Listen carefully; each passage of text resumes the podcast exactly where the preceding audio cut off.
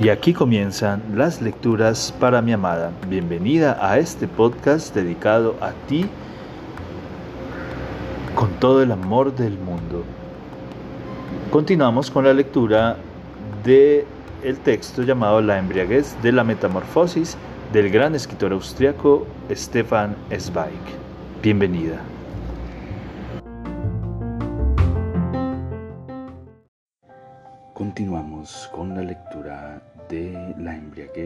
De la metamorfosis del interesante escritor austriaco Stefan Zweig. A las seis de una tarde que han vuelto a dedicar al shopping, aterrizan en el hotel. La tía aún ha descubierto una serie de cosas que le faltan. La amable bienhechora, que no cesa de divertirse viendo la asombrosa transformación de la opresión en entusiasmo, le toca la mano con suavidad. Bueno, ahora me podrías suplir en una misión difícil.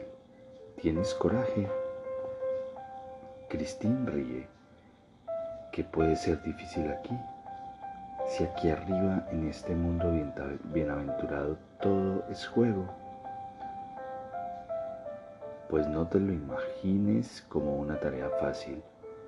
Debes meterte en la guarida del león y desencadenar a Anthony con cuidado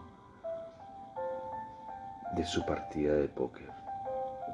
Con cuidado, insisto, porque cuando alguien lo molesta, el hombre gruñe a veces de forma violenta pero no puede ceder, pues el médico le ha prescrito unas píldoras que debe tomar una hora antes de comer. Y además, jugar a las cartas de 4 a 6 en una habitación con el aire viciado basta y sobra. Está en el primer piso, número 112, en el apartamento de Mr. Kahneman, el del gran consorcio de la gasolina o sea que llamas a la puerta y solo dices a Anthony que vienes por encargo mío. A lo mejor al principio te rezonga, pero no, no te va a rezongar. A ti todavía te respeta.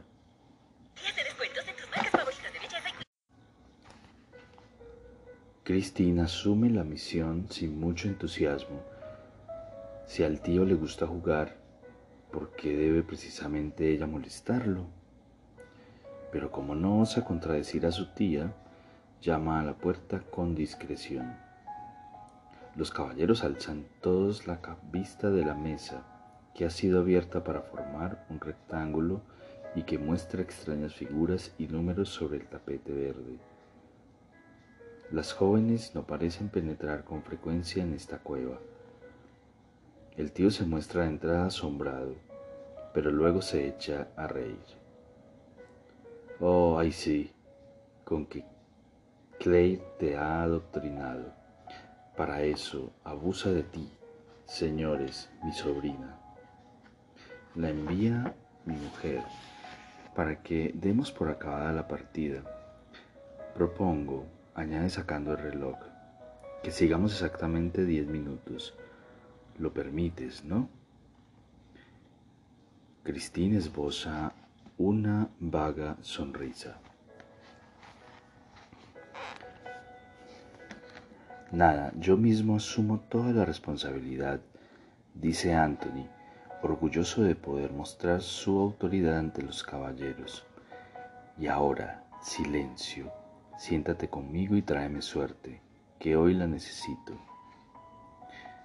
Christine se sienta discretamente detrás de él, no entiende nada de lo que ocurre uno sostiene una cosa larga parecida a una pala o a un trineo y va sacando de allí las cartas.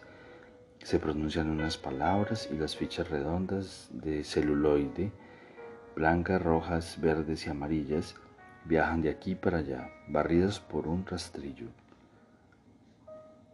Qué aburrido, piensa Cristín. Qué raro que hombres tan ricos y distinguidos jueguen por estas cosillas. pero siente cierto orgullo por estar sentada a la sombra ancha del tío, junto a hombres incluidos entre los poderosos del mundo, como puede verse por los enormes anillos de brillantes, los lápices dorados, los rasgos duros y enérgicos, los puños que parecen muy capaces de golpear las mesas como martillos durante las reuniones, Cristín mira a unos y a otros con respeto. No presta atención al juego, que no entiende, y pone ojos de asombro cuando el tío se vuelve hacia ella de improviso y le pregunta. Lo acepto. Cristín ya ha comprendido, a pesar de todo, que uno de los jugadores hace de banca y apuesta contra todos, o sea, juega bastante fuerte. ¿Qué decir lo mejor sería responder con un suspiro, no, por el amor de Dios, con el único fin de no asumir responsabilidad alguna. Pero le da vergüenza la posibilidad de parecer una cobarde, de modo que balbucea un sí inseguro. Bien, bromea el tío, la responsabilidad es tuya. Iremos a medias. Empieza de nuevo el incomprensible juego de cartas. Ella no entiende nada, pero cree percibir que el tío va ganando. Sus movimientos se vuelven más ágiles. Unos sonidos extrañamente similares a borboritos le salen del gaznate y el hombre parece divertirse de lo lindo. Por último, entrega el trineo y se vuelve hacia ella. Has trabajado hacia la perfección. O sea que vamos a compartir honradamente. Aquí tienes tu parte. Retira unas fichas de su montón, concretamente dos amarillas, tres rojas y una blanca. Cristín las recibe riendo, sin intuir nada. Faltan cinco minutos, advierte el caballero que tiene delante el reloj. Vamos, vamos, aquí no vale fingir agotamiento. Los cinco minutos pasan con rapidez todos se levantan y cambian sus fichas. Cristín se ha puesto las suyas sobre la, sobre la mesa y empieza mientras tanto como diestia junto a la puerta. El tío la llama. Oye, ¿y tus fichas? Cristín se acerca sin comprender nada. A cambiarlas. Cristín sigue sin entender. Pero el tío la conduce hasta uno de los señores que Después de lanzar una mirada somera, dice 255 y le ofrece dos billetes de 100 francos, uno de 50 y una de esas monedas de plata tan pesadas. La joven sorprendida contempla el dinero extraño que se halla sobre la mesa y mira a su tío sin saber qué hacer. Cógelo, dice él casi enfadado, que es tu parte y ahora venga, que hemos de ser puntuales. Asustada, Christine sostiene los dos billetes y el talero plateado en el nido de sus dedos contraídos. No se lo puede creer. Una vez arriba, en su habitación, contempla una y otra vez, atónita, esos dos papeles de color arco iris que le han llegado a las manos como parte de magia, como por arte de magia. 255 francos que, según un cálculo rápido, equivalen a unos 350 chelines, es decir, en casa debe trabajar cuatro meses, todo un cuatrimestre, para reunir ese montón de dinero. En la oficina debe permanecer puntualmente de las 8 a las 12 y de las 14 a las 18, mientras que aquí le fluye sin problemas en 10 minutos a las manos. ¿Será verdad? Y es justo, inconcebible. A todo esto los billetes crujen en sus manos y son buenos y válidos y le pertenecen a ella. Que lo ha dicho el tío, a ella su nuevo yo, a esa otra nueva inconcebible que hay dentro de ella. nunca tuvo en su poder una cantidad tan elevada como la de este billete crujiente. Sentimientos encontrados le recorren con un escalofrío la espalda, una mezcla de placer y, terror, mientras cierra entre tierna y temerosa. Los billetes, bajo llave en la madera, los esconde como si fuesen robados, porque su conciencia no puede comprender del todo la contradicción inherente al hecho de que ese dinero oscuro y pesado se reúne en casa centavo a centavo con mano temerosa y ahorrativa, mientras aquí acude volando frívolamente un temblor de miedo desenfrenado, como si estuviera a punto de cometer un crimen. Perturba e inquieta toda su persona, hasta en los pozos más profundos e inconscientes del sentimiento. Algo en ella querría explicárselo, pero no hay tiempo para ello. Christine debe cambiarse, elegir un vestido, uno de los tres maravillosos, y bajar de nuevo al balcón, sentirse, vivir, embriagarse, sumergirse en la corriente bella y fogosa del derroche. En un nombre actúa la energía misteriosa de la metamorfosis, como un anillo en torno al dedo. Parece al principio una mera casualidad y carente de compromiso alguno, pero antes de que la conciencia se percate de su fuerza mágica, crece hacia adentro, penetra bajo la piel y se vincula, marcando un destino con la existencia espiritual del ser humano.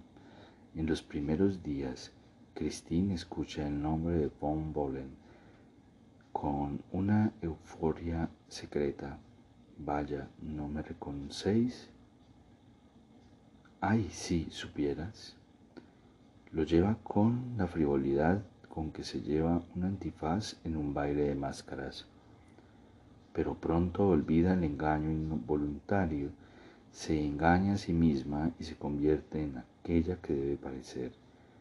Lo que al principio le resultaba embarazoso, el hecho de ser interpelada con el apellido de una extraña noble y rica, se transforma al día siguiente en un placer burbujeante y al tercero ya es algo del todo natural. Cuando uno de los señores le pregunta por su nombre de pila, Christine le parece poco sonoro para acompañar el título prestado en casa. En casa la llaman además Krills. De modo que en un arranque de audacia contesta Cristiane. Y a partir de ese tono desde entonces, en todas las mesas y en toda la casa la llaman Christian von Boren. Así la presentan, así la saludan y ella se acostumbra sin proponer, sin oponer resistencia al nombre, al igual que a la habitación de tonos suaves y muebles lustrosos, al lujo y a la liviandad del hotel a la naturalidad nunca cuestionada del dinero y la embriaguez de la seducción tejida de cientos de elementos diversos. Si algún enterado se dirigiese de pronto a ella llamando la señorita Hoflener, se sobresaltaría como una somnámbula y caería en la cumbrera de su sueño tanto se ha empenetrado con el nuevo hombre, tal es la pasión con que cree ser otra, aquella otra. Pero no se ha convertido en efecto en otra, en esos escasos días no ha introducido el aire alpino, otra presión en las venas, no ha mezclado de manera más colorida la opípara comida las células en la sangre. Es innegable que Christian Van Bolen presenta otro aspecto grande de su hermana. La Cenicienta, la ayudante de correos. Hofleder es más joven y luzana y apenas se le parece el sol de la montaña ha convertido el color ligeramente ceniza del cutis, pálido de tanto encierro, como en un moreno indígena. Los músculos son más tersos en la nuca y la ropa nueva ha proporcionado un andar nuevo, más relajado en las articulaciones, más blando y sensual en la cintura, con una expresión de seguridad en sí misma en cada uno de los pastos, de los pasos. La permanencia al aire libre ha rejuvenecido su cuerpo de manera asombrosa.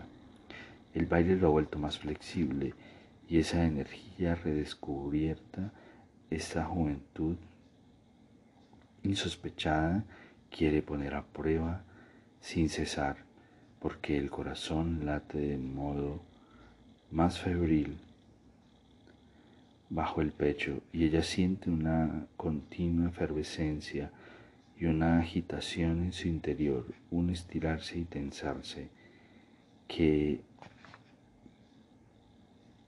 carga de electricidad hasta las puntas de los dedos, un un placer nuevo, intenso y extraño.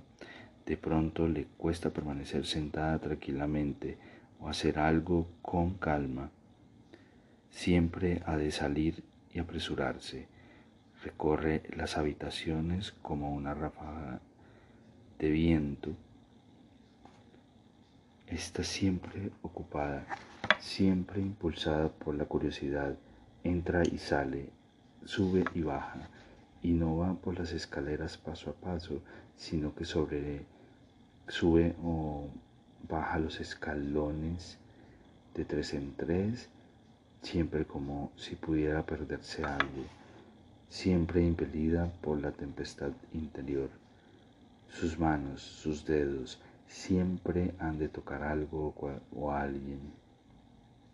Tal es la fuerza con que prorrumpe de ella una pulsión lúdica, una necesidad de ternura y de gratitud. De pronto ha de estirar los brazos y bostezar al vacío para no reír o gritar en voz a voz en cuello.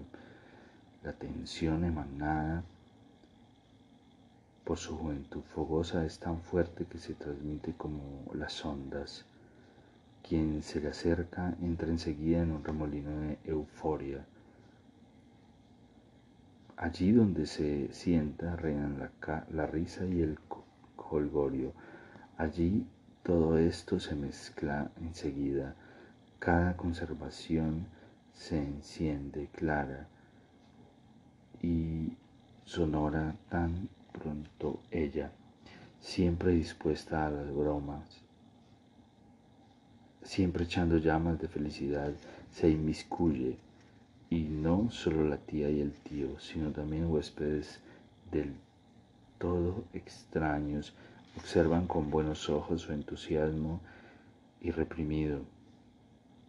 Irrumpen el vestíbulo del hotel con el ruido de una piedra que entra por la ventana.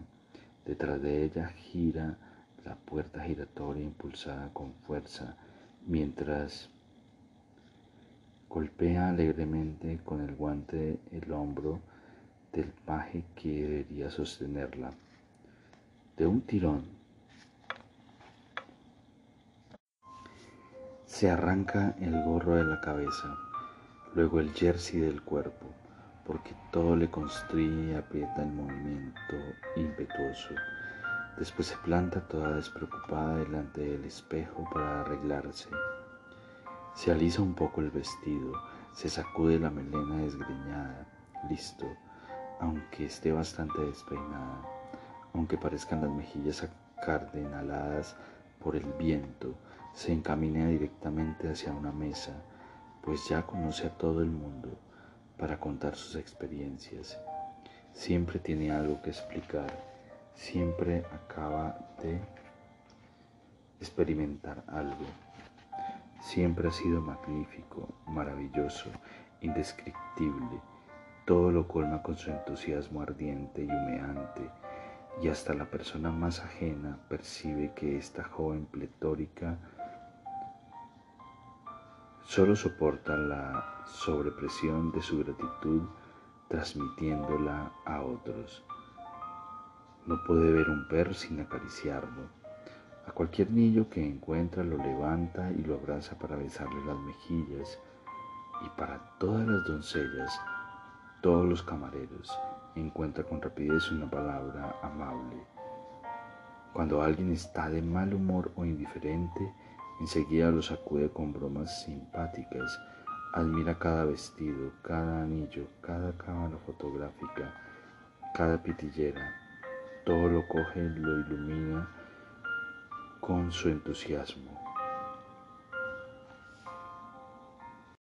Y aquí terminan las lecturas para mi amada.